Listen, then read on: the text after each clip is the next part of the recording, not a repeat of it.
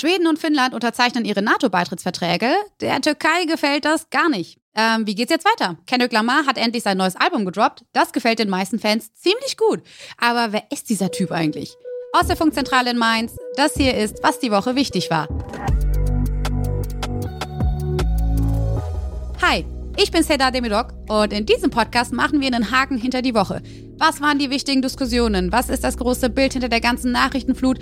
Was war vielleicht witzig? Was vielleicht weniger witzig? Und was können wir aus der Woche eigentlich mitnehmen? Dafür hole ich mir wie immer Einschätzungen von Expertinnen und Experten und diskutiere die mit einem Gast, der vielleicht nochmal eine ganz neue Perspektive geben kann. Und diese Perspektive kommt diesmal aus der Popkultur. Bei mir ist nämlich Jan Kawelke, der macht unter anderem den Machiavelli-Podcast von Cosmo. Da geht es um Rap und Politik und wie das beides irgendwie zusammenpasst. Jan ist dort der Rap-Beauftragte und das ist ziemlich passend, weil wir natürlich über das neue Album von Kendrick Lamar sprechen müssen. Das ist der Funk-Podcast. Let's go! Und damit herzlich willkommen, Jan Kawelke. Hallo, schönen guten Tag, guten Morgen. Kann ich guten Morgen sagen? Ja, ne?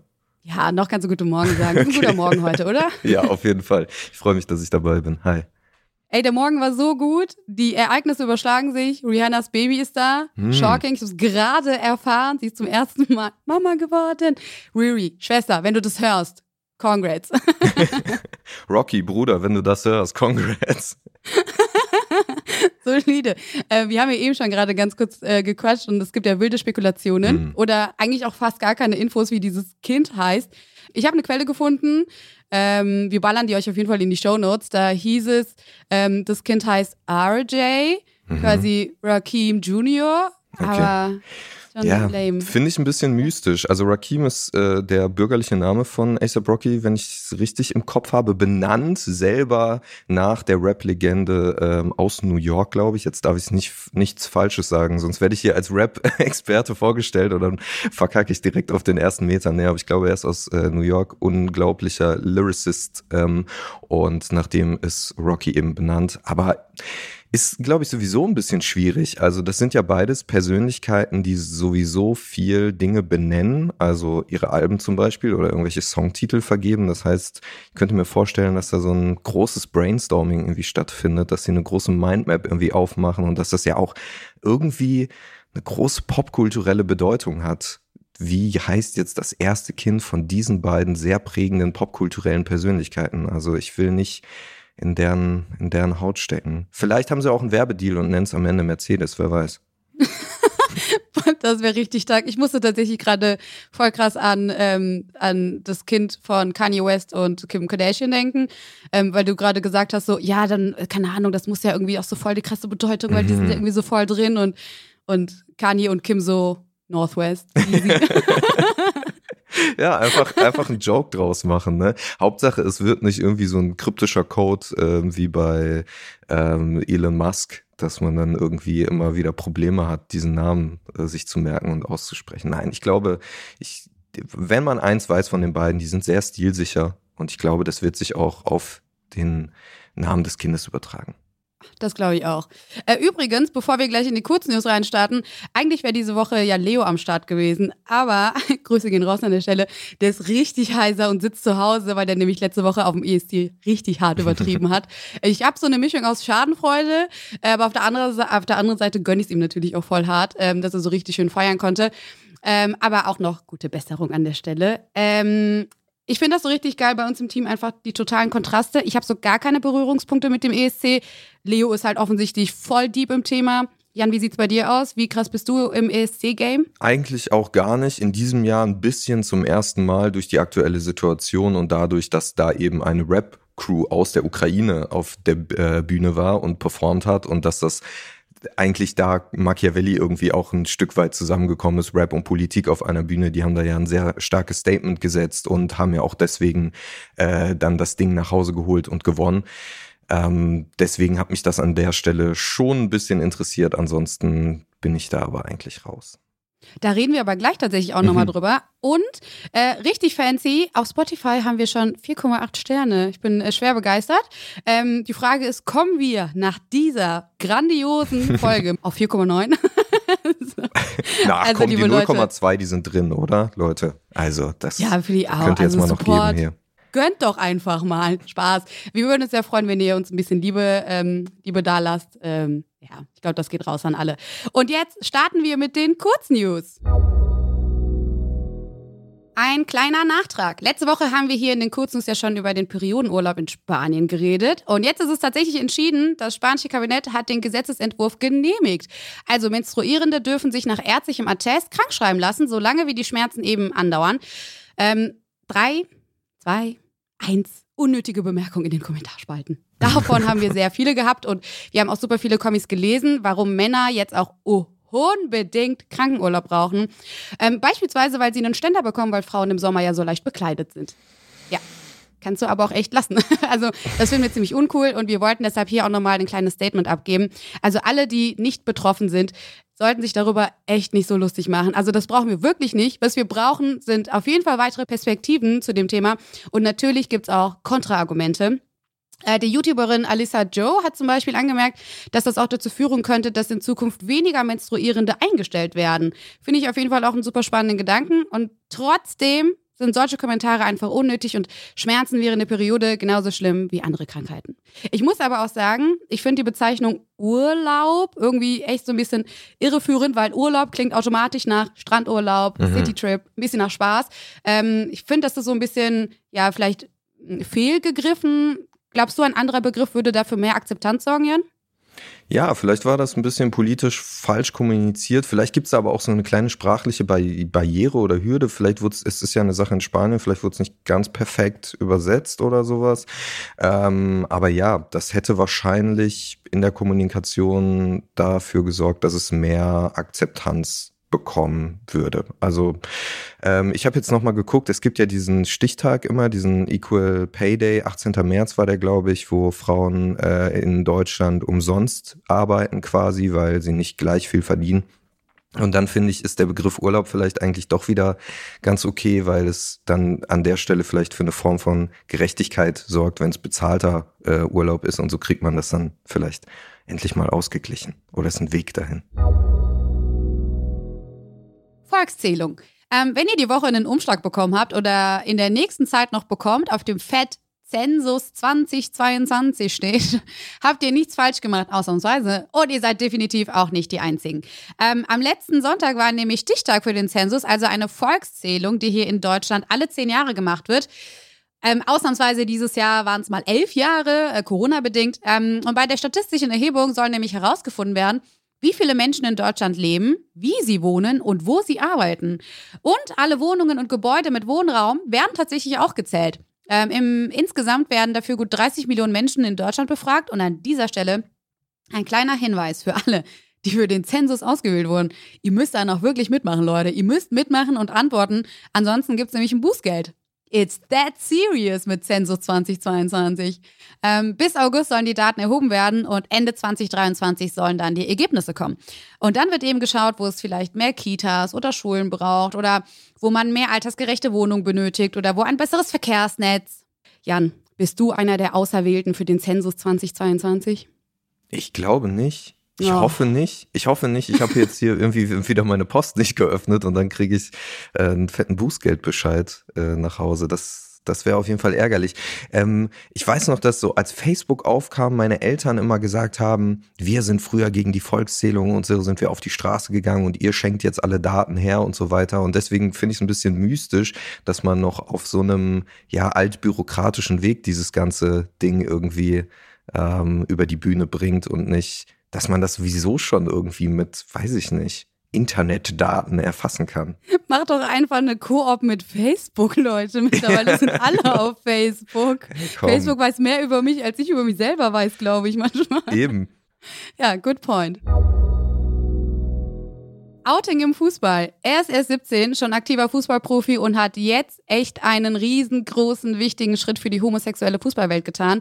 Jake Daniels vom FC Blackpool ist der allererste aktive Fußballprofi in Europa, der sich als schwul geoutet hat. Respekt dafür. Ähm, ich, ich, weiß nicht, ich bin gerade eben auch schon über den Namen so ein bisschen gestolpert. Würdest du dein Kind später auch mal fast so nennen wie dein potenzielles Lieblingsgetränk? Naja, ich habe auch gedacht, oh, da muss man jetzt vorsichtig sein. Man darf, die oberste Regel im Journalismus ja eigentlich keine Jokes mit Namen machen, aber ja. ich dachte dann auch, wenn sich jetzt auch noch Jack Daniels outet, dann zerbricht die fragile Männerwelt wahrscheinlich komplett. Dann, dann ist es das absolute Ende und dann, äh, dann war's das.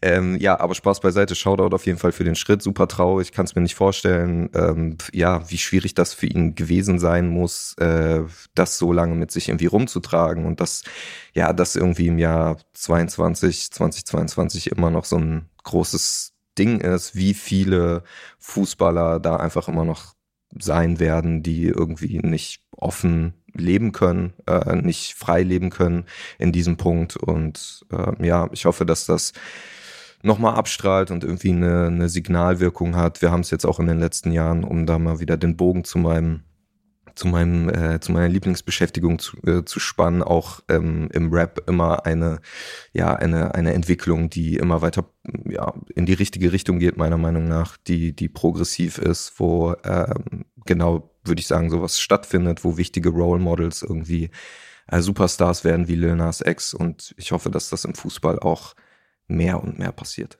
Wir kommen jetzt zu den Themen, wo wir ein bisschen deeper reingehen. Well, es ist Sommer. Kein Mensch spricht gerade mehr über Corona offensichtlich oder hat irgendwelche Inzidenzzahlen im Blick. Keine Ahnung, wie gerade die Zahlen so stehen. Äh, Uni läuft wieder in Präsenz, habe ich mir sagen lassen. Ähm, also man könnte ja fast denken, alles ist irgendwie wieder gut. Vor allem auch für die Studis. Alles läuft nach Plan. Ähm, ich meine, Corona hat die Studis ja äh, echt irgendwie vor richtig krasse Herausforderungen gestellt. Ähm, aber so ist es halt leider nicht. Also es läuft tatsächlich doch nicht alles so gut, wie man jetzt gerade irgendwie vermutet.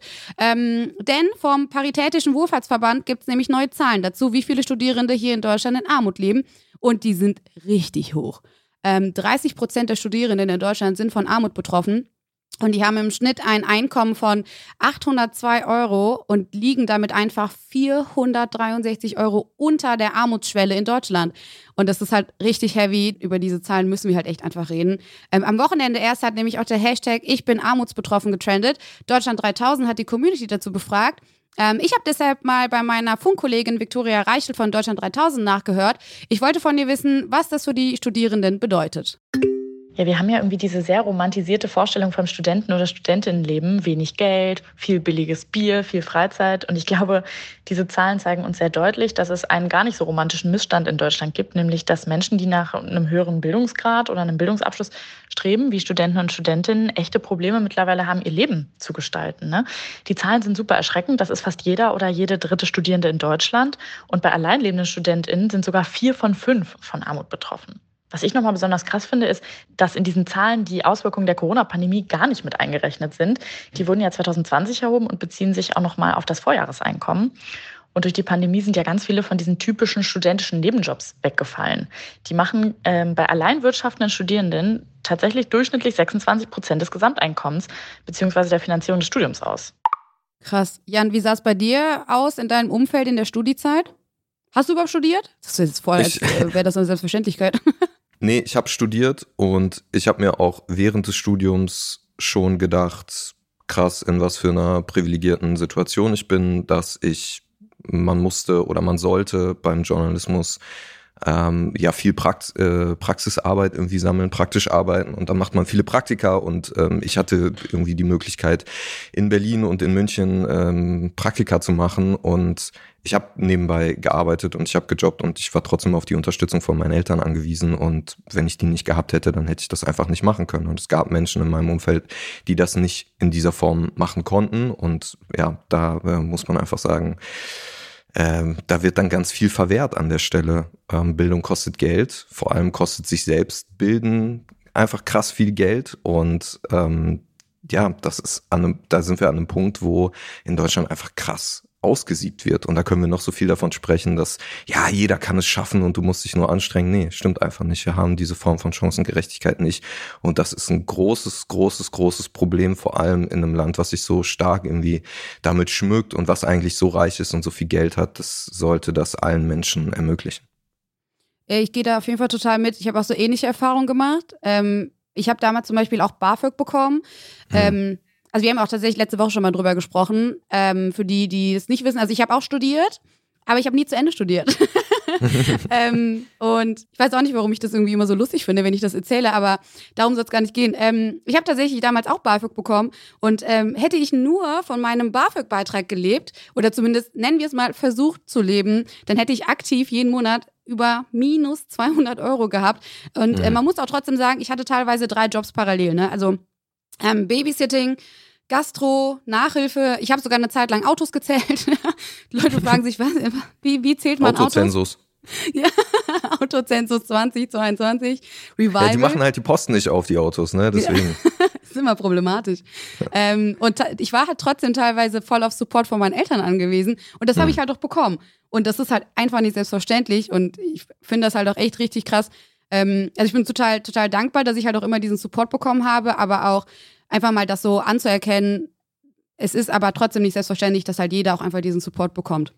Voll. Und ich meine, Victoria hat das gerade gesagt, dass ganz viele von diesen Studierenden nicht klarkommen mit ihrem Geld und irgendwie unter der Armutsgrenze leben müssen mit dem, was sie bekommen. Aber auf der anderen Seite muss man ja noch dazu denken, was ist mit den Leuten, die gar nicht erst, die davon so abgeschreckt sind, die gar nicht erst dahin kommen können, die, die gar nicht diesen Schritt machen, sich für ein Studium entscheiden zu können, weil sie von vornherein sagen, wie soll ich das machen? Es geht nicht. Ja, absolut. Ähm, und was wir eben auch gehört haben, die Zahlen sind ja noch von vor Corona. Und jetzt mhm. kommt ja doch zu allem Übel auch noch die Inflation dazu. Also haben sich vermutlich inzwischen nochmal deutlich mehr verschlechtert, so die generelle Situation. Damit wird das Risiko tatsächlich für Verschuldung und äh, Studienabbrüche für viele Studierende natürlich auch nochmal deutlich größer. Das Krasse ist tatsächlich, dass viele von den Studis, die von Armut betroffen sind, ja sogar auch noch BAföG bekommen. Das sind halt gut 45 Prozent. Und das sind, äh, oder beziehungsweise das zeigt auch einfach, dass das Geld vorne und hinten zu verrecken nicht ausreicht. Ähm, die Bundesregierung hat deswegen eine BAföG-Reform beschlossen. Das Problem ist, um 5% soll der BAföG-Satz eben angehoben werden. Aber ich frage mich ja, ist BAföG überhaupt noch generell ein geeignetes Mittel, um das auszugleichen? Dazu sagt Victoria übrigens Folgendes. Ja, die Inflation merken wir, glaube ich, gerade alle beim Einkaufen. Die liegt ja so aktuell um die sieben Prozent. Das heißt, die Verbraucherpreise sind circa sieben Prozent höher als die im Vorjahresmonat. Und wo das für den einen oder anderen vielleicht nur heißt, oh, ich ärgere mich jetzt gerade total, dass die Tomaten so viel teurer sind, ich kaufe sie aber trotzdem, heißt das in dem Fall ja dann für viele Studenten und Studentinnen, die arm sind, ich kaufe mir erstmal gar keine Tomaten mehr, beziehungsweise ich kaufe mir bestimmte Lebensmittel einfach nicht mehr. Und das Risiko für Verschuldung und Studienabbrüche für viele arme Studierende wird natürlich auch nochmal höher. Ähm, immerhin gab es am Mittwoch tatsächlich noch einen Beschluss. Äh, wenn Studis in Zukunft in einer Krisensituation ihren Nebenjob verlieren sollten, sollen sie BAföG beziehen können, auch wenn sie es normalerweise nicht kriegen würden. Also so sollen irgendwie alle Studis finanziell besser abgesichert werden. Aber wenn ich eh schon jetzt höre, ähm, keine Ahnung, dass es vor, ich würfel jetzt einfach mal eine Zahl, sieben Jahren, als wir so studiert haben, mhm. schon nicht so solide lief. Ähm, und jetzt auch noch mit dieser ähm, ja, Krisensituation quasi ich, also ich kann es nicht so ganz einschätzen, aber ich habe das Gefühl, die Regierung hat auf jeden Fall noch einen ziemlich weiten Weg vor sich.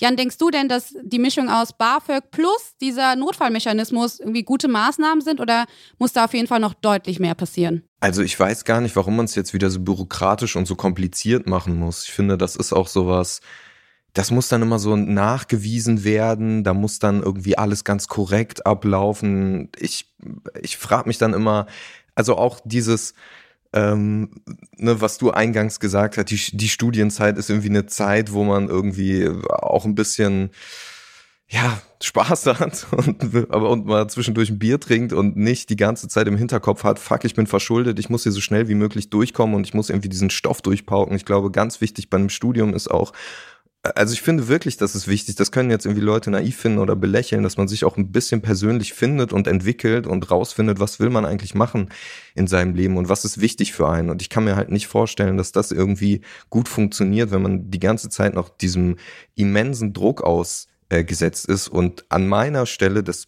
klingt jetzt vielleicht ein bisschen zu einfach gedacht, würde ich sagen, okay, dann kriegst du halt sowas wie ein bedingungsloses Grundeinkommen für diese Zeit, was halt deine Bedürfnisse irgendwie abdeckt und dann hast du Zeit, dich auf die wichtigen Dinge zu konzentrieren, statt was das ja auch alles für Folgen hat. Leute, weiß ich nicht, kommst du aus dem Studium, hast Schulden, bist schon irgendwie an so einer Burnout-Grenze, weil sich das auf deine psychische Gesundheit natürlich auch auswirkt. Das ist so, ich finde das so kurz gedacht und so umständlich alles. Und ich finde, hinter dem steckt immer so dieser Gedanke, ja, wir dürfen niemandem was schenken und dann wird das alles ausgenutzt und so. Ich finde, da steckt irgendwie so ein ganz komisches, generelles Menschenbild dahinter. Ja, ich bin auch total gespannt, wie sich das jetzt tatsächlich noch irgendwie entwickelt und inwiefern wir halt noch irgendwie Einblick in aktuellere Zahlen bekommen. Ich meine, klar, 2020 mhm. ist auch erst vor zwei Jahren, aber eben in der Zwischenzeit ist halt super viel passiert. Ähm, ob es da halt vielleicht noch irgendwie in den nächsten Wochen, Monaten irgendwelche Updates zu geben wird. Wir bleiben auf jeden Fall dran. Eine finnische Brauerei hat ein neues Bier auf den Markt gebracht. Das heißt Otan Olutta. Und das bedeutet so viel wie, ich nehme ein Bier. Ähm, nicht um die Uhrzeit, aber generell später vielleicht ja. aber Otan ist eben auch der finnische Name für die NATO. Dort ist die Buchstabenreihenfolge äh, tatsächlich einfach umgedreht. Ähm, das Bier wurde extra auf den Markt gebracht, weil Finnland und Schweden dem Militärbündnis NATO beitreten wollen. To be honest, das ist ein sehr interessantes Werbekonzept irgendwie, das über Bier zu spielen. Ähm, seit ein paar Tagen wird schon viel drüber gesprochen. Jetzt ist es tatsächlich wirklich richtig offiziell. Finnland und Schweden haben ihre Mitgliedschaftsanträge eingereicht. In den letzten Jahrzehnten haben beide eigentlich immer auf ihren Status der Neutralität bestanden. Aber mit dem Kriegsbeginn in der Ukraine hat sich das offensichtlich geändert. Und eigentlich könnte man ja denken, ja gut, dagegen kann doch kein anderes NATO-Mitglied was haben. Die skandinavischen Länder sind ja die Vorzeigeländer schlechthin, was so ungefähr alles angeht. Äh, aber die Türkei ist als eines der 30 NATO-Bündnisstaaten, die alle zustimmen müssen, eben dagegen. Ähm, ich habe mal bei meiner Kollegin Tess vom niegelnagelneuen Funk Außenpolitikformat Atlas nachgefragt, was man denn überhaupt gegen Schweden und Finnland als Beitrittskandidaten aussetzen kann. Ja, eigentlich ja nichts, zumindest nicht aus deutscher Perspektive. Aber im Fall von Erdogan muss man wissen, dass in der Türkei nächstes Jahr gewählt wird. Und gerade sieht es für Präsident Erdogan wirklich nicht gut aus. Die Türkei leidet nämlich unter einer extrem hohen Inflation von 70 Prozent. Klar, die wirtschaftliche Lage ist entsprechend mies und viele Türken und Türkinnen machen Erdogans Regierung für die Probleme verantwortlich. Das macht sich auch jetzt schon in den Zahlen bemerkbar. Eine Umfrage vom Dienstag zeigt zum Beispiel, dass die Erdogan-Partei AKP und die nationalistische MHP weit hinter dem Oppositionsbündnis liegen. Ja, das ist so die aktuelle Situation in der Türkei und gleichzeitig überschlagen sich auf der weltpolitischen Bühne die Ereignisse. Wegen des Ukraine-Kriegs wollen Schweden und Finnland der NATO beitreten. Und weil die Türkei selbst NATO-Mitglied ist, hat das Land ein sogenanntes Vetorecht. Und Erdogan damit extrem viel Macht. Die versucht Erdogan gerade vor allem für zwei Dinge zu nutzen. Einmal, um im eigenen Land zu punkten, um sich so als starker und mächtiger Führer zu profilieren, weil es stehen ja Wahlen an. Und zweitens, um wieder einfacher an Kriegsgerät zu kommen. Seit 2019 schränken Deutschland und mehrere weitere Länder nämlich die Lieferungen von Waffen in die Türkei ein, was daran liegt, dass die Türkei damals in Nordsyrien einmarschiert ist, wo das Land gegen kurdische Milizen kämpft. Die Türkei begründet das aber gar nicht so, sondern begründet das eigene Veto damit, dass Schweden und Finnland angeblich die kurdische Arbeiterpartei PKK und die Kurdenmiliz YPG in Syrien unterstützen. Also, die Türkei hält auf jeden Fall gerade noch strikt dagegen, aber wie gesagt, die Anträge sind eingereicht und ähm, sie haben anscheinend auch ihre Gründe, nenne es einfach mal so. Ähm, ich wollte deswegen von Tess unter anderem noch wissen, wie man die zwei Positionen jetzt irgendwie zusammenbringen kann, beziehungsweise wo jetzt vielleicht Eingeständnisse gemacht werden müssen.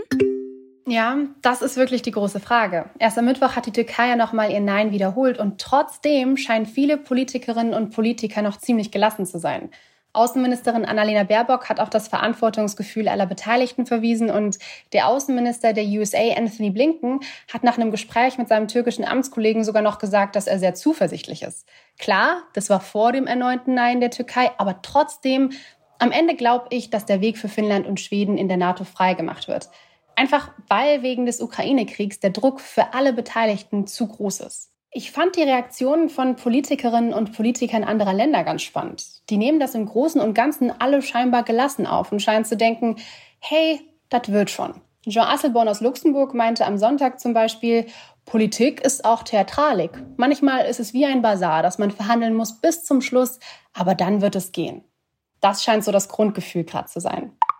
Ähm, ich glaube, Putin gefällt das alles gar nicht, insbesondere weil Finnland an Russland grenzt. Ähm, er hat Finnland und Schweden tatsächlich auch davor gewarnt, schon der NATO beizutreten. Er hat auch mit Konsequenzen gedroht, wenn die NATO Soldaten und militärisches Gerät an die Grenzen Russlands verlegen sollte. Aber noch ist der Beitritt ja nicht entschieden. Ähm, jetzt haben wir tatsächlich ja auch irgendwie indirekt ähm, über den Krieg in der Ukraine gesprochen, jetzt in diesem Kontext. Ähm, und ihr habt ja auch im Machiavelli-Podcast auch immer mal ein Licht darauf geworfen. Deswegen hm. jetzt mal die Frage an dich. Ähm, wie wird der Krieg denn eigentlich aktuell so in der Musikszene verarbeitet? Wir hatten ja eben schon äh, am, am Anfang die ESC-Situation. Hm. Ist das generell schon ein Thema? Es ist generell ein Thema. Es ist in beiden Ländern tatsächlich ein Thema. Sowohl in Russland als auch in der Ukraine positionieren sich RapperInnen, äh, veröffentlichen Songs. Ähm, wir haben, ich glaube, ich habe den Überblick verloren, mittlerweile vier Folgen zu dem Thema gemacht, weil es natürlich immer neue Situationen gibt, aber immer auch neue Songs gibt, über die man aktuell sprechen kann. Hinzu kommt, dass mein Podcast-Partner und äh, der Politikpart von Machiavelli, Vassili Golot, eben sowohl russische als auch ukrainische Wurzeln hat und sehr tief in diesem Thema drinsteckt und natürlich auch Übersetzungsarbeit dann leisten kann. Und wir dazwischen die Zeilen gucken können von diesen Songs. Zum Beispiel ähm, bei Yarmak. Yarmak ist der größte Rapper der Ukraine. Das ist an sich schon eine relativ, ja, für uns wahrscheinlich ähm, unvorstellbare Situation, dass so ein Rapper dann auch selber an die Front geht und kämpft. Also das hat er gemacht an den äh, Anfangstagen des Krieges, wie, wie ja viele andere in dem Land, dass sie gesagt haben, okay, ich möchte mein Land verteidigen. Äh, man hat Fotos gesehen von ihm äh, auf Social Media in Kriegsmontur mit der Waffe in der Hand. Das ist so, als würde dann, wenn man das auf Deutschland überträgt, weiß ich nicht, Materia oder so auf einmal sagen, okay, ich äh, gehe jetzt hier und ich kämpfe. Und gleichzeitig äh, versucht er aber immer noch auch Musik zu veröffentlichen. Zum Beispiel hat er zuletzt sich dann einmal freistellen lassen, weil viele Fans und viele Leute im Land haben gesagt, so, wir brauchen deine Stimme gerade. Wir brauchen irgendwas, was uns Hoffnung gibt, was uns aufmuntert. Und die Musik spielt eine große Rolle in dem Land, ähm, was das angeht. Und Yamak hat sich dann sozusagen von seinem Dienst freistellen lassen und hat remote mit einem Produzenten einen Song produziert, der vor allem äh, auf die Situation in Mariupol äh, hinweisen sollte, der den Soldatinnen und Soldaten irgendwie Mut machen sollte. Es geht sehr viel darum, es geht sehr viel um ukrainische Tradition, auch Musiktradition, um Folk-Elemente. Wir haben das beim ESC auch gehört. Kalush Orchestra ist eine Folk-Rap-Band, die ähm, ja, die auch diese klassischen ukrainischen musikalischen Elemente in ihrer Musik verarbeitet. Ähm, und aber auch auf der russischen Seite gab es schon immer äh, Rapper, die eine starke Opposition waren, auch in den vergangenen Jahren, die sich gegen Putin und äh, das Regime gestellt haben. Und äh, Oxymiron zum Beispiel, der ein wahnsinnig interessanter Künstler ist, der trilingual rappen kann. Er hat in Cambridge studiert, er spricht, äh, rappt fließend äh, Englisch, er hat auch schon Rap-Battles auf Englisch gemacht. Er kann Deutsch sprechen, weil er eine Zeit lang in Essen tatsächlich im Ruhrgebiet auch gelebt hat. Ähm, er kann auf äh, Russisch rappen, er hat Festivals gemacht, ich glaube, oder Konzerte gespielt in der Türkei unter anderem, ähm, um eben Spenden zu sammeln, um äh, ja gegen das äh, Putin-Regime irgendwie zu demonstrieren. Also Kunst spielt in diesem Konflikt eine wahnsinnige wahnsinnig wichtige Rolle, sei es jetzt einfach, um die Stimme zu nutzen, um auf die Aufmer äh, Situation aufmerksam zu machen oder den Land, äh, den Menschen in dem Land Hoffnung zu geben. Weißt du denn, inwiefern die irgendwie ähm, im Nachgang dann, keine Ahnung, irgendwie politisch in irgendeiner Form sich fürchten müssen. Jetzt beispielsweise, du hast jetzt auch gerade erzählt von den äh, russischen ähm, Rappern, äh, Rapperinnen, mhm. Musikern, Musikerinnen und Co., ähm, die sich da halt irgendwie ganz klar auch positionieren. Gibt es da irgendwie politisch in irgendeiner Form Folgen für die? Weißt du irgendwas darüber? Also wenn ich das richtig im Kopf habe, sind die Leute, die wirklich laut sind und ihre Stimmen nutzen als Rapperinnen und Rapper, Musikerinnen und Musiker, die sind nicht mehr im Land. Die haben das Land längst verlassen, weil es eigentlich gar nicht mehr möglich ist. Wir hatten jetzt zuletzt den Fall, da geht es jetzt nicht um einen Rapper, aber um eine Musikerin, dass äh, eine Musikerin von Pussy Riot äh, aus dem Land geflohen ist in einem spektakulären Move. Sie stand, glaube ich, eigentlich unter Hausarrest. Sie hat sich dann als Pizzalieferantin verkleidet, um an der Polizei vorbei äh, zu kommen und ist so aus dem Land geflohen, nachdem sie es schon mehrere Male versucht hat. Ist aktuell, glaube ich, in Berlin zum, zu, äh, auf jeden Fall hat sie zuletzt ein Konzert in Berlin gespielt, äh, eine große Performance von, von Pussy Riot. Ähm, und das ist, glaube ich, was ja alle Oppositionellen da irgendwie fürchten müssen und deswegen versuchen alle, glaube ich, auch das Land zu verlassen. Und wie gesagt, auf ukrainischer Seite ist es so, dass die Leute im Land bleiben, ähm, versuchen zu helfen. Aljona, Aljona zum Beispiel auch, ähm, ist immer noch im Land die größte Rapperin des Landes, äh, so zu helfen oder, oder tatsächlich ähm, selber zu kämpfen. Ähm, bevor wir jetzt nochmal zum großen Thema kommen und über das neue Album von Kendrick Lamar reden, nochmal eine kurze Kurz-News-Runde. UFO-Anhörung. Im US-Kongress wurden am Dienstag VertreterInnen des Militärs zur Sichtung von UFOs befragt. Richtig geil. Laut UFO Task Force ist die Zahl der nicht erklärbaren Be Beobachtungen im letzten Jahr wohl von 144 auf 400 angestiegen. Und die könnten, laut US-Kongress, eine Gefahr für die nationale Sicherheit darstellen. Aber ob bei ähm, diesen unerklärlichen äh, Objekten wirklich was Außerirdisches dabei war, lässt sich tatsächlich noch nicht so wirklich sagen. Die logischste und leider auch irgendwie die langweiligste Erklärung dafür, dass mehr eben komische fliegende Objekte gesichtet wurden, ist halt irgendwie einfach, dass unsere irdischen Flugobjekte auf der einen Seite einfach immer bessere Sensoren haben und auf der anderen Seite auch immer mehr Drohnen im Einsatz sind. Das ist ein bisschen ernüchternd. Jan, glaubst du an außerirdisches Wesen? Bist du eher so Team Alien oder Team Predator oder gar keins? Ich finde es tatsächlich eher beruhigend als ernüchternd. Ich habe mich wirklich im letzten Jahr, wir haben auch eine Folge darüber gemacht, weil es mich so krass beschäftigt hat, in diese ganze Thematik reingegraben. Ich war irgendwann in einem wahnsinnigen YouTube Rabbit Hole, in dem ich mir irgendwelche Interviews mit äh, US Navy Kampfpiloten angeguckt habe, die über diese Schilderung gesprochen haben.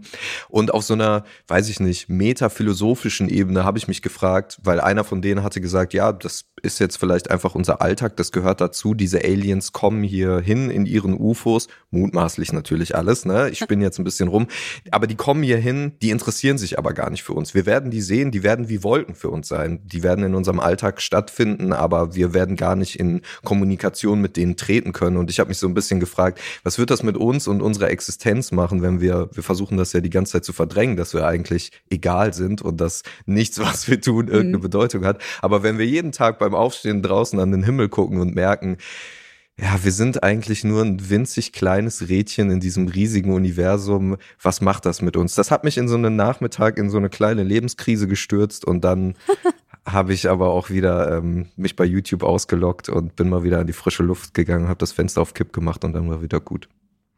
Ey, jetzt wo du das so gesagt hast, hatte ich irgendwie so diese, ähm, ich weiß nicht, ob du die kennst, diese Cloverfield-Filmreihe, die so mhm die so super verwirrend ist die ganze Zeit, aber irgendwie beim letzten Film sich dann halt irgendwie doch alles löst. Ich will jetzt gar nicht spoilern. Wenn euch das Thema generell interessiert, vielleicht wollt ihr einfach mal in den Film äh, reinschauen. Aber ja, ähm, lieben wir sehr. Ich, ich fühle das auf jeden Fall. Ich kann es sehr nachempfinden. Ähm, aber ich hätte schon Bock. Ich sag, wie es ist. Ich, ich frage mich halt auch, weißt du, wir haben ja noch nicht mal unsere Konflikte hier auf der Erde irgendwie so äh, gelöst. Ne? Mhm. Wir waren gerade noch bei ganz vielen davon. Was macht das wieder von der Dimension aus? Mir ist das alles dann, wird das viel zu komplex. Diese ganzen, da muss man in Beziehung zu denen treten. Ja, dann gibt es auch wieder Kämpfe vielleicht oder irgendwelche, ja, weiß ich nicht. Äh, willst quasi sagen, die Menschen schaffen es nicht mal untereinander zu verhandeln. Wie sollen die mit anderen Wesen verhandeln? So, oder vielleicht ist das ja auch, das war bei dieser Watchmen, äh, bei diesem Watchmen-Comic, der später auch verfilmt wurde, war das ja so das große Thema. Vielleicht brauchen wir das, um als Menschen wieder zusammenzufinden. Dann nochmal, ja, da ist der Feind, auf den wir uns äh, alle einigen können. Da ist die Bedrohung von außen oder so. Vielleicht schweißt es die Menschen dann auch zusammen. Aber ich denke mir, ach, wartet damit einfach noch ein paar tausend Jahre und dann bis wir uns die Radieschen von unten angucken. Good one. Ab in den Süden. Also wenn ich mal ernsthaft über das Auswandern nachdenken würde, to be honest, ich glaube, für mich wird es safe irgendwie in die Türkei gehen. Also erstens, ich kann die Sprache. Ähm, es ist ziemlich warm da, je nach äh, Jahreszeit. Und ähm, ich würde aber auch so ganz generell sagen, richtig herzliche, gute, positive Menschen. Ähm, Laut dem Statistischen Bundesamt wandern die meisten Deutschen allerdings gar nicht so weit weg aus, nämlich am liebsten in die Schweiz. Leute, auf Rang 2 der Auswanderungsziele der Deutschen liegt übrigens Österreich. Was ist los mit okay. euch? also irgendwie alles nicht so, nicht so abenteuerlustig, nicht so. Ich weiß, ich fühle, also das fühle ich tatsächlich ja. nicht. Ähm, Jan, wenn du, wenn du beispielsweise, also wenn du es beispielsweise im nächsten grauen Winter einfach nicht mehr in Deutschland aushältst, wo würdest du am ehesten hingehen? Schweiz oder Österreich? ähm, ja, Österreich finde ich schon gut auf jeden Fall. Ich glaube, ich würde eher Österreich nehmen, auch weil die Schweiz einfach so wahnsinnig teuer ist. Und gibt es nicht ähm, in Österreich auch irgendwie eine, äh, jetzt darf ich nichts Falsches sagen, kommunistisch regierte Kommune oder so, ein, äh, kommunistisch regierte Stadt? Und auch Wien, ich glaube, die machen ganz viel irgendwie richtig, was so den Wohnungsmarkt und so angeht. Da kriegt man diese schönen Altbauwohnungen. Das oh könnte oh, ja. ich mir schon vorstellen. Aber ich habe auch gerade das Gefühl, vielleicht wird sich das jetzt nochmal switchen, wenn das 9-Euro-Ticket kommt, dass ähm, das Sylt das beliebteste, die beliebteste Auswanderungsenklave hier wird. oh, Seid alle dabei beim großen Sylt-Raid. Eskalation. Letzte Woche haben wir hier im Podcast ja nochmal ernsthaft über die Wahlerfolge bzw. auch Misserfolge bei den Landtagswahlen in Schleswig-Holstein geredet. Heute sieht das Ganze ein bisschen anders aus. Am letzten Sonntag wurde auch in NRW gewählt. Aber was uns da besonders interessiert, ist eigentlich die Wahlparty der CDU. die, haben, ähm, die haben die Wahlen ja ganz klar für sich entschieden und ähm, die haben dafür auch ordentlich in Düsseldorf in der Parteizentrale gefeiert tatsächlich. Und zwar so laut, dass sich irgendwann die AnwohnerInnen beschwert haben und das Ordnungsamt anrücken musste und die Musik abgestellt hat. Stark. Teilweise war die Musik wohl so laut, ähm, dass der Strom ausgefallen ist. Aber natürlich interessieren wir uns auch für die Politik dahinter. Ähm, deswegen hier nochmal fürs Protokoll. Die CDU von Ministerpräsident Hendrik Wüst hat die Landtagswahl in Nordrhein-Westfalen klar gewonnen. Ähm, aber eine schwarz-gelbe Koalition wird es in Zukunft erstmal nicht mehr geben, denn dafür fehlt nämlich die Mehrheit. Ähm, jetzt sieht es so aus, als ob die Grünen mit in die Regierung kommen. Die haben nämlich ein Rekordergebnis erzielt. Ach so, ähm, können wir auch noch mal ganz kurz darüber reden, wie traurig äh, bitte die Wahlbeteiligung war in Nordrhein-Westfalen. Mhm. Mein Herz tut ein bisschen weh. Ich bin ja ähm, pur NRWlerin, wo ich ja jetzt in, in Mainz lebe. Ich war so ein bisschen schockiert ähm, zu hören, dass wir sogar noch unter 50 Prozent Wahlbeteiligung sind, aber ja. was soll's. Ähm, ja, mein äh, lieber Kollege Vassili Golot hat irgendwie dazu getwittert, eigentlich hat an diesem Wahltag niemand gewonnen, weil bei so einer Wahlbeteiligung müssen sich alle Parteien fragen, was da eigentlich schief läuft. Ähm, er war dazu auch unterwegs und hat verschiedene äh, Eindrücke irgendwie gesammelt für den WDR und hat ähm, unter anderem halt haben die Leute gesagt, naja, es ändert sich ja eh nichts, äh, diese klassischen Sachen. Auch sehr gut fand ich, einmal gab es die Antwort, äh, das Wetter war so gut. Eigentlich ist das für mich ein Grund, eher rauszugehen, ähm, das Kreuz zu machen und danach noch einen Kuchen zu essen. Ich muss aber sagen, ich war bei dieser CDU-Wahlparty äh, ja. tatsächlich äh, unterwegs, äh, weil wir für die ARD das äh, Format Macht auf Zeit gedreht haben. Also ich war da jetzt nicht, weil ich ähm, ja zur CDU gehöre, obviously, äh, sondern als Journalist, um ein paar Fragen zu stellen. Ich habe da jetzt nicht aufgelegt und die Musik laut gedreht. Da war ich auch nicht mehr da. Ich kann dafür keine Verantwortung übernehmen an der Stelle. Aber ich habe mir schon gedacht, als ich am Nachmittags da, da ankam und die Stimmung beobachtet habe und ähm, ja, wie gut gelaunt die Leute waren, als das Wahlergebnis reinkam. Ja, da da wird heute wahrscheinlich noch das eine oder andere Bier über den Tresen gehen und sowas ja dann auch.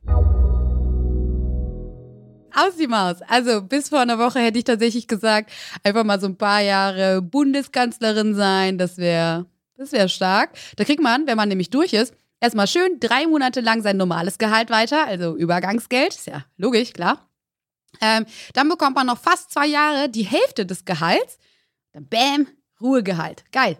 Ähm, bei Gerhard Schröder sind das gerade noch über 7000 Euro pro Monat bei Gerhard Schröder, dem Altkanzler. Mhm. Und dann kommt tatsächlich noch Personenschutz, Büro, Mitarbeitende, Fahrdienst und die Erstattung von Reisekosten noch on top. Geil. Aber wegen Altkanzler Gerhard Schröder wird sich das jetzt wahrscheinlich ändern.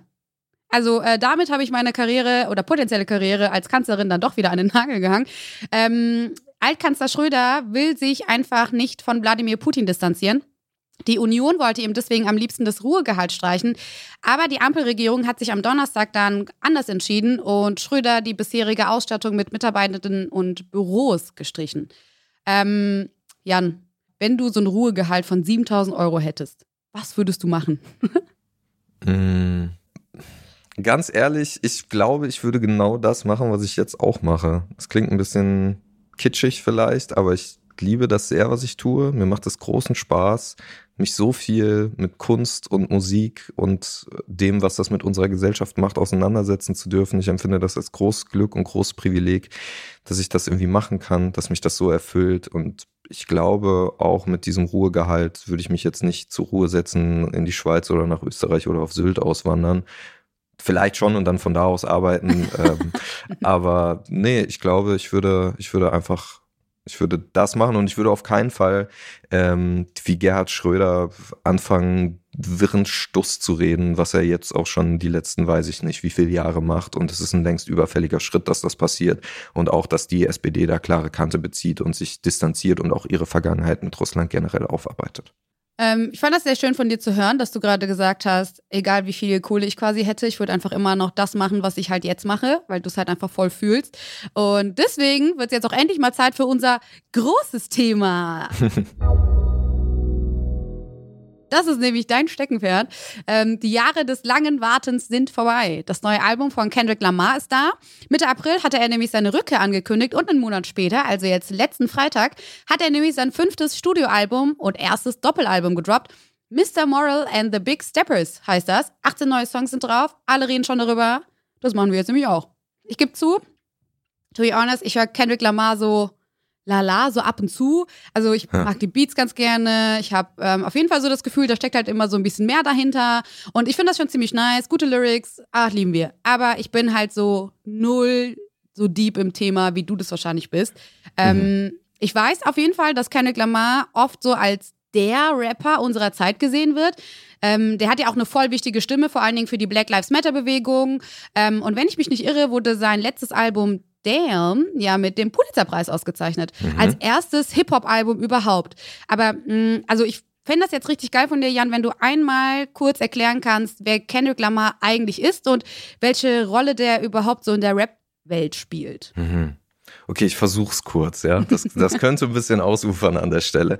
Ja, du hast schon gesagt, er ist der wichtigste zeitgenössische Rapper. Vielleicht ist er der wichtigste Rapper überhaupt. Vielleicht ist er der wichtigste Musiker aktuell und es liegt an verschiedenen Punkten. Erstmal beherrschte sein Handwerk wahnsinnig gut. Das muss man natürlich können. Ein Rapper muss rappen können und das kann er in allen Facetten, die darauf ankommen. Er ist wahnsinnig variantenreich. Er ist äh, flow-technisch irre begabt. Also er beherrscht sein Handwerk so gut, er beherrscht die Rap-Technik so gut, wie ein Miles Davis seine Trompete beherrscht hat oder ein Jimi Hendrix seine Gitarre, dass er eben virtuos werden kann. Er hat ganz viele verschiedene Stimmen, mit denen er Charaktere erschafft, mit denen er unterschiedliche Stimmungen darstellt. Also er ist auf dieser Rap- ähm, Ebene da gibt's keinen Zweifel an ihm. Er hat das alles durchgespielt. Er kennt auch die ganze Rap-Historie. Er baut immer wieder Referenzen ein. Er ähm, bezieht sich auf große Zeilen. Er baut, baut die in seine Werke ein und bringt die in einen anderen Kontext. Dann ist es die Art, wie er Geschichten erzählt und worüber er Geschichten erzählt. Ähm, es sind Filme, es sind, es ist wie bei einem Hörspiel dabei zu sein, wenn er anfängt zu erzählen auf Good Kid, Mad City, seinem großen Major-Debüt, wenn man so sagen will, seinem Durchbruch, der ihm sozusagen den Status als der Kronprinz eingebracht hat des Rap. Ähm, wenn er da die Geschichte erzählt, wie er quasi in Compton einen, einen Tag verbringt, in dem Ort, wo er aufgewachsen ist, ähm, mit seinen Leuten unterwegs ist und uns sehr detailliert und lebhaft beschreibt, wie, de, wie das Leben dort ist, wie man in äh, Gewaltspiralen gerät, wie man unter äh, Peer Pressure steht, wie ähm, Freunde von ihm, ein Freund von ihm erschossen wird, wie er am Ende dann doch Gott findet und ähm, ja, das alles ist eine, eine große Erzählung, die uns ganz viel erzählt über über sein Leben, aber eben auch über die Gesellschaft, in der er lebt. Und das hat er eben fortgeführt auf den kommenden, auf den, auf den Werken, die danach kamen. To Pimp a Butterfly, ähm, das von dir angesprochene Damn, das einen Pulitzer-Preis gewonnen hat und das äh, alles abzu, absolut zu Recht. Und zu dem kommt, und dafür kann er jetzt nicht so viel. Das ist dann abseits von seinem Talent, aber die ganze Geschichte um ihn rum ist auch irgendwie wie aus so einem Märchen. Für mich ist das wie eine wie, wie Harry Potter, Star Wars, der Auserwählte, der von den Rap-Größen aus der Stadt, wo er herkommt, kommt, eine wahnsinnig wichtige Stadt für Hip-Hop, die Fackel überreicht bekommen hat, äh, 2011 auf der Bühne von Snoop Dogg und The Game, die gesagt haben, du hast jetzt hier die Fackel, ähm, lauf damit, ähm, mach deinem Namen alle Ehre, mach uns Ehre, du bist der König von Hip-Hop. Und er hat diese Rolle angenommen ähm, und erfüllt diese Rolle. Ähm, er ist ein wahnsinnig politischer Künstler, er ist ein wahnsinnig ähm, talentierter Künstler und ähm, ja, deswegen ist das so wichtig, was er rausbringt. Ich hoffe, ich habe das irgendwie rübergebracht. Ich habe jetzt auf jeden Fall ein richtig gutes Gefühl mhm. ähm, von Kendrick Lamar generell bekommen. Du hast ja auch gerade einfach andere Rap-Kolleginnen angesprochen. Ähm, ich habe jetzt auch gesehen, dass super viele Rap-Kolleginnen eben auch das neue Album hart feiern. Mhm. Eminem hat zum Beispiel endlich mal wieder was getwittert. Ähm, er hat geschrieben, er sei sprachlos und wenn ich das richtig sehe, ähm, twittert Eminem tatsächlich super selten. Also es mhm. ist eigentlich schon ein gutes Statement. Absolut. Also das bereitet sich an dieser Stelle ein, dass es, glaube ich, auch keine Diskussion gerade darüber gibt. Ich meine, Rapperinnen und Rapper sagen immer gerne, sie sind der Größte, sie sind the GOAT, sie sind die Besten. Aber wenn man mal ehrlich ist und wenn alle von denen mal in sich gehen, Kendrick Lamar spielt einfach in einer anderen Liga, weil er all das, was ich gerade aufgezählt habe, vereint. Es gibt vielleicht Leute, keine Ahnung, die können selber besser produzieren oder die haben eine noch verschachteltere Technik oder so, aber er tickt wirklich alle Boxen und er ist dies, er ist dieses Gesamtprodukt, er ist dieses Gesamtkunstwerk, ja, was am Ende, ja, wie gesagt, alles in sich vereint und deswegen gibt's auch dieses Lob, glaube ich, für seine Arbeit. Was war denn so deine allererste Reaktion auf das Album? Ich hatte es bisher bei jedem Album was ich von Kendrick Lamar gehört habe, dass ich erstmal komplett überfordert bin. Ich glaube, so geht es ganz vielen. Das ist wahnsinnig dichte Kunst. Man muss dazu sagen, bei all dem, was ich aufgezählt habe, es ist vielleicht im ersten Moment sperrig, aber es ist, es, man hört es trotzdem gern. Es sind gute Songs. Und das auch hinzubekommen, den schmalen Grad zwischen sehr tiefem Inhalt und wahnsinnig viel, was da drin steckt und auf der anderen Seite ein Song, den man trotzdem noch genießt und gerne anhört, ist, ist eine wahnsinnig hohe Kunst. Meine erste Reaktion war ähm, sprachlos. Ich war erstmal baff und zwar nicht nur, weil weil er mich daran erinnert hat, warum er so gut ist, sondern auch, weil er Dinge auf diesem Album sagt und tut, mit denen ich nicht unbedingt gerechnet habe. Ähm, das Album ist sehr, sehr, sehr persönlich und es ist deswegen auch sehr hässlich. Ugly ist so ein Wort, was immer wieder im Fall von diesem Album fällt, weil er sich dazu entschlossen hat, auch Dinge anzusprechen und Dinge zu sagen, wo wir vielleicht sagen, vielleicht wollte ich das gar nicht wissen, vielleicht wollte ich gar nicht auch wissen, dass du so denkst oder vielleicht mir deine Wahrheit jetzt doch ein bisschen zu krass und ein bisschen zu nah, aber er hat sich eben entschieden, das Werk, so würde ich das interpretieren, es ist auch immer noch sehr frisch, dieses Werk steht über allem, die Wahrheit bei dem Werk steht über allem und deswegen sage ich, was ich denke und ich zensiere mich da auch an keiner Stelle.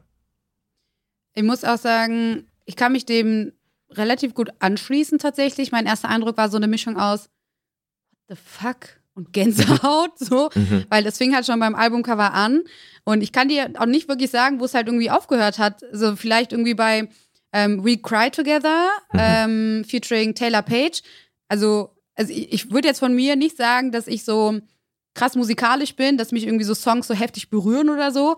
Aber da saß ich halt wirklich und hatte literally Pippi in den Augen. Mhm. Ey, auch, aber auch einfach diese Stimme, diese Stimmgewalt, die halt irgendwie so dahinter gesteckt hat. Ähm, aber irgendwie bin ich halt auch darüber gestolpert, dass sich Kendrick Lamar in einem Song ähm, auf Eckhart Tolle bezieht. Legit, ich hatte einfach keine Ahnung, wer das ist und ich musste den Dude doch erstmal googeln. es, ist, mhm. ähm, es ist ein deutscher Autor, der so spirituelle Bücher schreibt. Ähm, ist das irgendwie so typisch, Kendrick Lamar, sich so random auf jetzt in dem Fall deutsche Autoren zu beziehen? Mhm. Also es ist auf jeden Fall, ich dachte, ähm, The Weeknd hätte das wildeste Feature mit Jim Carrey, aber Kendrick Lamar, der Eckhart Tolle featured, ist auf jeden Fall nochmal eine ganz andere Nummer. Ähm, man muss dazu sagen, Eckhart Tolle ist, ich hatte ihn jetzt vorher auch nicht so auf dem Schirm, aber in den USA schon jemand, auf den sich, glaube ich, viele beziehen. Ich glaube auch Opera ist ein großer Fan von seinen Theorien generell ist es bei Kendrick so, dass er viel auch abseits von dem, was im Rap stattfindet, mit Referenzen arbeitet. Im Hip-Hop wird ja generell immer ganz viel mit Referenzen gearbeitet. Deswegen ist es auch so spannend. Deswegen kann man auch so tief reingehen und eben aus so einem Feature alleine über Eckhart Tolle könnte man jetzt eine halbe Stunde irgendwie sprechen und die Bedeutung zwischen dem Album und was er für ihn bedeutet und wie er das miteinander verwoben hat und auf seine Theorien bezieht und so weiter, das irgendwie aufdröseln. Ähm, ich glaube, dass er ein ganz wichtiger Faktor war für dieses Album, weil dieses Album auch aufgezogen ist wie eine Therapiestunde und Eckhart Tolle so ein bisschen als sein ja, Therapeut äh, an der Stelle fungiert zusammen mit seiner äh, Verlobten, glaube ich, Langzeitfreundin äh, Whitney Alford, die auch eine sehr prominente Rolle auf diesem Album einnimmt, was relativ ungewöhnlich ist, weil äh, Kendrick eigentlich äh, seine Familie komplett äh, in der Vergangenheit rausgehalten hat aus allem und jetzt ist seine Frau Freundin äh, auf diesem Album mit ihrer Stimme zu hören und auf dem Cover ist er mit seinen zwei Kindern. Ich glaube, es war noch gar nicht klar, dass er überhaupt zwei Kinder hat. Ähm, du hast doch gerade schon das Albumcover angesprochen. Ich finde das super krass. Der steht da nämlich ganz in weiß. Er hat eine ähm, weiße Dornenkrone auf. Er hat mhm. sein Kind im Arm. Im Hintergrund sieht man nämlich seine Frau mit dem anderen Kind. Und aus seinem Hosenbund, da lugt einfach so total random ein Revolver raus. Richtig krasser Kontrast, das Ganze. Was würdest du sagen? Jetzt mal so back to ähm, wahrscheinlich äh, Abi, Abi Deutsch LK, äh, 12. Klasse. Wie deutest du das Cover? Hm. Ich finde das Cover erstmal sehr gut. Ich finde diese Stille zwischen zwei Menschen in einer Beziehung, die vielleicht an so einen toten Punkt geraten sind, wo ganz viel Verletzung stattgefunden hat zwischen ihm und seiner Freundin, zwischen Whitney, wird sehr gut sichtbar gemacht. Es ist Sie beide sind in dieser Situation, dass sie eben Kinder haben, um die sie sich kümmern, aber ja, dass man, man sieht dieses Bild und man spürt die, die Spannung und das ganze, die ganze Verletzung, die vielleicht zwischen den beiden stattgefunden hat.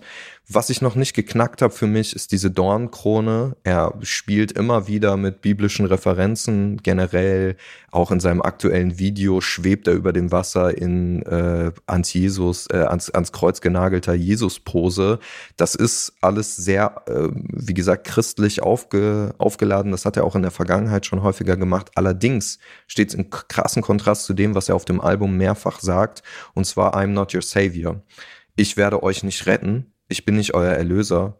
Und das ist etwas, das hat er sich selber gegeben, aber das haben wir ihm auch in den letzten Jahren ein bisschen aufgebürdet. Wenn man meinen Anfangsmonolog sich jetzt hier nochmal in Erinnerung ruft, darüber, wie ich über Kendrick gesprochen habe, dann kann man ja das Gefühl bekommen, okay, der ist wirklich der Messias, er ist der Heilsbringer und äh, dessen war er sich, glaube ich, sehr bewusst, dass er diese Rolle nun einnimmt und Leute leiten soll. Und er möchte diese Rolle aber nicht. Und er möchte diese Rolle nicht, äh, das legt er ab auf dem Album, ähm, weil er sagt, ich muss mich erstmal um meine eigene Welt kümmern. Meine eigene Welt liegt in Trümmern und das hat verschiedene Gründe. Das hat vor allem den Grund, dass ich schwer traumatisiert bin, immer noch aus meiner Jugend, dass ich Therapie brauche, dass ich diese Therapie mache, dass ich diese Therapie gerade hörbar mache. So unangenehm das für mich und für euch alle ist, aber das ist der richtige Schritt, um dieses Trauma zu brechen. Und dieses Trauma zu brechen ist wahnsinnig wichtig, damit ich nicht mal weitere Menschen verletze, damit ich nicht meine Frau verletze, damit ich nicht dieses Trauma, was über Generationen auch weitergegeben wurde, er spricht auch sehr stark über vererbte Traumata innerhalb der Black Community, damit ich dieses Trauma Trauma nicht an meine Kinder weitergebe. Und ein zentraler Satz ist auch dieses uh, Hurt People, Hurt More People, verletzte Menschen verletzen mehr Menschen und er will das sozusagen unterbrechen. Und dafür muss er sich um sich selbst kümmern und nicht mehr um uns und die Welt. Ein Thema ist ja auch tatsächlich so seine eigene Transphobie, ne, in mhm. dem Ganzen, also die er wohl früher hatte. Ähm, also als kleinen Hinweis, in seiner Familie gibt es wohl eine transsexuelle Person. Und äh, eigentlich ist es ja in irgendeiner Form total cool, dass er das Thema von sich aus irgendwie halt anspricht und damit irgendwie aufräumen will. Aber er hat ja auch richtig krass viel Kritik dafür bekommen, mhm. ähm, denn er nennt die Person immer wieder beim alten Namen, also bei dem Dead Name. Und er, mhm. ver ähm, er verwendet auch die falschen Pronomen. Das kann für Transpersonen halt super krass verletzend sein. Ähm, Weißt du, warum er das gemacht hat? Würdest du auch sagen, dass es quasi auch in eine Form von so Traumabewältigung ist, was du gerade eben angesprochen hast? Genau, äh, es geht sogar um zwei äh, Personen äh, auf dem Album. Hm. Es geht um seine Cousine und um seinen Onkel.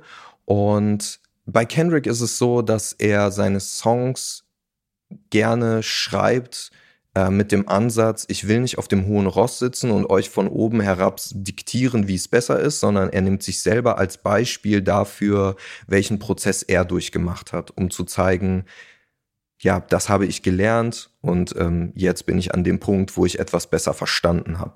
Das hat in der Vergangenheit bei Songs gut funktioniert, dass er das gemacht hat und ich glaube, das ist auch generell ein guter Ansatz, das so zu machen. Aber bei dieser Thematik ist natürlich das Problem, dass er eben äh, Deadname benutzt, dass er falsch gendert, die Person, was extrem verletzend ist für Transpersonen und dass er sogar das, äh, das F-Wort, einen äh, transfeindlich, einen queerfeindlichen, äh, queerfeindliches Schimpfwort benutzt.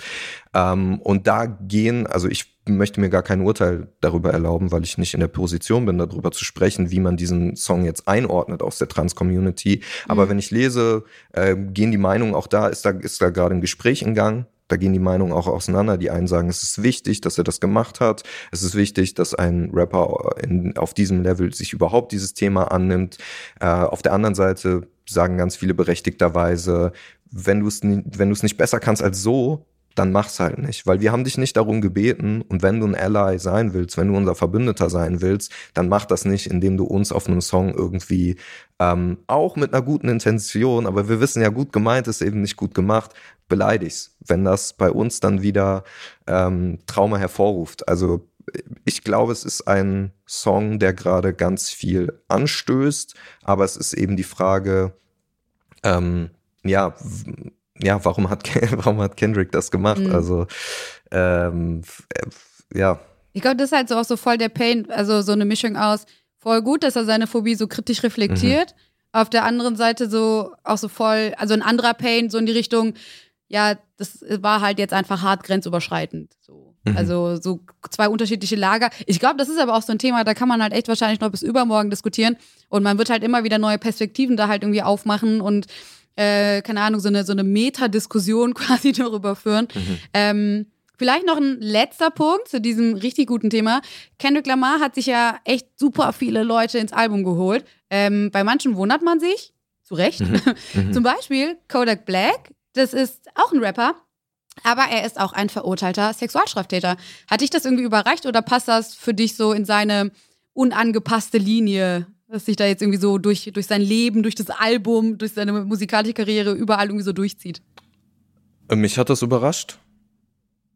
Ich persönlich halte das moralisch und künstlerisch für nicht richtig. Ähm ich kann interpretieren, warum er das gemacht hat. Ähm, dass er eben sagt, wie ich eingangs erzählt habe, ich möchte dieses generationelle Trauma brechen. Ich möchte, dass wir aufhören, uns gegenseitig zu verletzen. Und wenn wir zu dem Schluss kommen, verletzte Menschen verletzen Menschen, dann müssen wir irgendwo an den Punkt kommen, wo wir auch anfangen zu vergeben. Ich finde aber erstens, er ist nicht in der Position zu vergeben, weil ihm wurde von Kodak Black, an ihm wurde kein Schaden angerichtet. Ähm, und auf der anderen Seite dieses, wenn er sagt, er ist irgendwie der, derjenige, der so jemanden dann, das, weil das tut er damit auf eine Art und Weise, rehabilitiert und zurückholt auf sein Album ähm, und sagt, wir müssen irgendwie Möglichkeiten geben, dass Leute wieder stattfinden können, ähm, dass Leute einen Weg zurückfinden in die Gesellschaft, was ja grundsätzlich etwas, ich glaube auch, dass das wichtig ist. Leute machen Fehler und Leute müssen aber auch die Möglichkeit haben, diese Fehler einzusehen und zurückkehren zu können. Aber was bedeutet, die Möglichkeit zu geben, jemand kann zurückkommen? Das heißt ja nicht, ach, du willst wieder dabei sein, ja, hi, komm, setz dich hin, äh, ist ein Stück Kuchen und dann rap mhm. deinen Part ein und rap, worüber du willst. Nee, ähm, Möglichkeit meint, Chance. Ähm, und hier ist ein Weg für dich zurückzukehren. Ich kann darüber nicht äh, urteilen. So, das müssen wir als Gesamtgesellschaft irgendwie machen. Wie können wir Leuten die Möglichkeit geben, zurückzukehren? Aber ich würde sagen, erstmal sollte man sich irgendwie die Schuld eingestehen, aufrichtig. Äh, man sollte versuchen, äh, Entschuldigungen ähm, zu sagen. Man sollte äh, versuchen, Reparation in irgendeiner Form zu leisten. Und wenn Kodak Black auf diesem Album ist und es um Vergebung und all diese Themen rundherum geht, dann sollte das auch irgendwie Thema von dem sein, was er selber dann darstellt und was er selber rappt. Also er müsste das irgendwie mhm. zum Thema machen. Und das tut er nicht.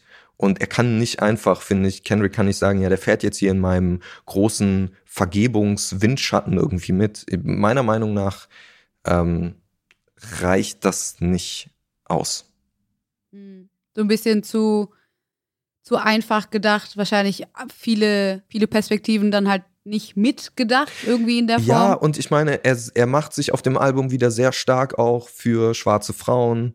Ähm, er spricht mhm. darüber, was seiner Mutter angetan wurde in seiner Jugend. Ähm, er, er, er analysiert äh, die Misogynie, die irgendwie stattfindet äh, in seiner Community. Ne? Wir haben gerade darüber gesprochen, er reflektiert seine Homo- und Transfeindlichkeit und dann halt so jemanden Plattform zu geben und nicht jemand anders eine Plattform zu geben. Warum, weiß ich nicht, ist keine schwarze prominente Rapperin an der Stelle auf dem Album, ähm, die ja. irgendwie das vielleicht zum Thema macht oder so. Keine Ahnung, ich will ihm ja nicht vorschreiben, wie er seine Kunst zu machen hat. Ich verstehe den, ich verstehe den Punkt und ich verstehe, dass er, dass, dass die Ausführung von seinem Gedanken ist, von dem Narrativ, der hinter diesem Werk steht.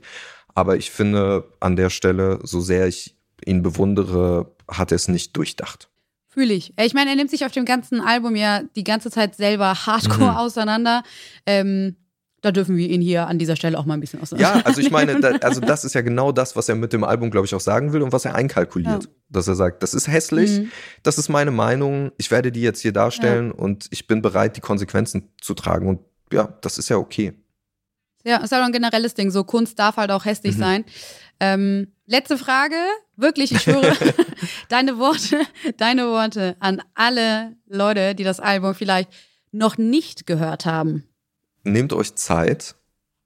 Es gab keine Singles vorab. Das ist geplant. Das kann sich, glaube ich, auch nur Kendrick Lamar rausnehmen.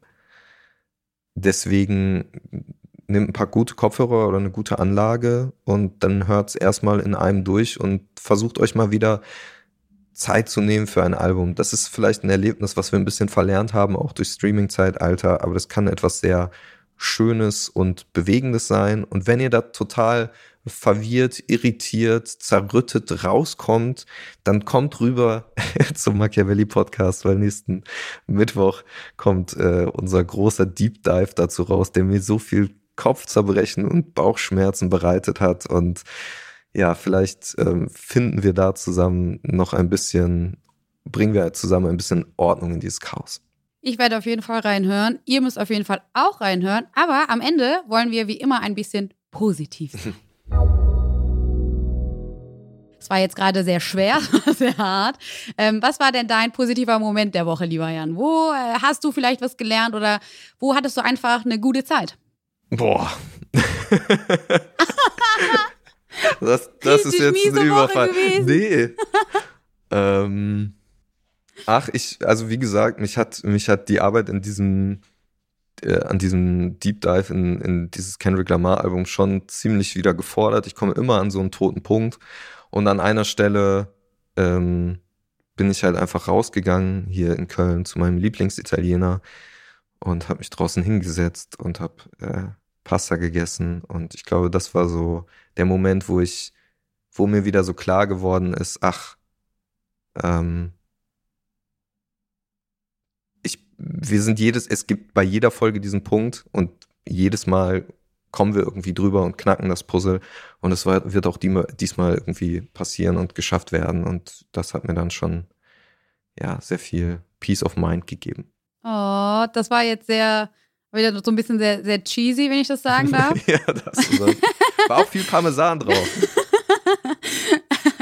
ähm, mein Highlight der Woche ist tatsächlich, ich war am Samstag mit der, mit der Family nach Ewigkeiten äh, nochmal im Kölner Zoo. Und wir haben natürlich unter anderem auch Hennis, den vierten Kollegen, besucht. Das ist ja der. Wen? Also für alle, die es nicht wissen, das ist äh, äh, ein Geißbock und zwar das Maskottchen so. des ersten FC Köln. Ach, der lebt da oder was im Kölner Zoo? Ich dachte, der ist immer im, im, im Trainings. Äh Nee. Lager da. Der chillt im Kölner Zoo. Ich dachte, Gute. der ist im Stadion irgendwie. Hat der da so seine eigene. der hat aber so eine kleine eigene Graserecke, so wo der chillt. dachte ich. Ja, so nee. wird der Rasen doch da geschnitten, oder? nee, das macht Hennes, ja. Also Aha, dafür schon. Ja, also, klar. das finde ich schon ziemlich nice. Aber ich dachte ja die ganze Zeit tatsächlich, dass ähm, Hennis das einzige lebende Maskottchen ist tatsächlich von so einem Fußballverein. Leute denken jetzt, ich bin so voll into Fußball, aber gar nicht. Einfach nur, ich habe so gebondet mit diesem Geißbock. Mhm. Ähm, und ich habe jetzt äh, über den Funk Insta-Hub gesehen, dass äh, Eintracht Frankfurt auch so ein lebendes Maskottchen hat. Und zwar, die haben einen Adler. Dieser Adler heißt Attila. Mhm. Ähm, ich fand das auf jeden Fall sehr highlightmäßig.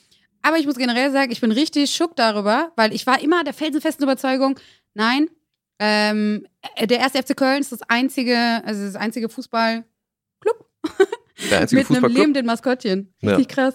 Es kommen immer mehr dazu. Ich sag, wie es ist. Ich kann dazu sehr empfehlen, das Story-Highlight von äh, dem Musiker Anton Weil, Weil heißt der, äh, bei Instagram, der nämlich einfach zum Endspiel geflogen ist, ohne ein Ticket ähm, und dieses, diesen ganzen Krimi dokumentiert hat, wie er dann doch noch ein Ticket bekommen hat, ins Stadion äh, gekommen ist und dann äh, sogar am Ende noch im Fernsehen gelandet ist, weil man ihn da in so einer Übertragung sieht. Das äh, lohnt sich. Das ist äh, wirklich so spannend wie das Spiel, sich das einmal reinzuziehen, dieses Drama, was er da durchlebt hat. Pretty gut. Mach ich auf jeden Fall. Alles für den Adler oder so. Ja. So, Jan, du hast jetzt äh, zum Schluss auch nochmal die Gelegenheit, ähm, nochmal schamlos Werbung für eins deiner vielen Projekte zu machen. Du hast ja schon gerade einiges angekündigt. Was ist so jetzt dein größtes Highlight, wofür du jetzt nochmal dick Werbung machen willst? Also bald kommt die zweite Staffel von Macht auf Zeit raus, wo wir Politikerinnen und Politiker begleitet haben. Das habe ich ja gerade schon kurz erzählt. Machiavelli Podcast, ich glaube, darüber habe ich genug geredet. Und bald kommt, äh, kommen zwei neue Folgen von Street Philosophy, dem Arte-Format, äh, wo ich mich sehr drauf freue. Ist eins meiner Lieblingsformate, äh, was ich wahnsinnig gerne mache. Und wir haben uns da mit Männlichkeit und mit Einsamkeit auseinandergesetzt. Ja, freue mich, wenn wir da Spannend. Hört sich richtig cool an. Ähm, und zum Ende gibt es mal wieder auch eine Empfehlung aus dem Funknetzwerk. Ähm, ihre Stimme habt ihr gerade eben auch schon zum Thema NATO-Beitritt gehört. Tess ist nämlich Teil von unserem ganz neuen Außenpolitikformat Atlas. Äh, gemeinsam mit ihrem Kollegen Don Pablo erklären die beiden ab jetzt auf YouTube die großen Zusammenhänge der Weltpolitik und helfen zwischen Corona, Krieg und Inflation irgendwie so ein bisschen den Überblick zu behalten. Schaut da gerne mal vorbei. Den Link findet ihr übrigens in den Show Notes.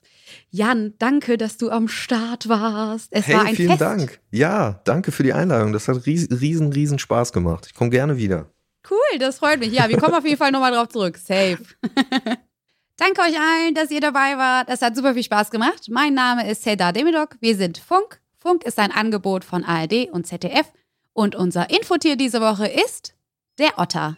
Ciao. Bye.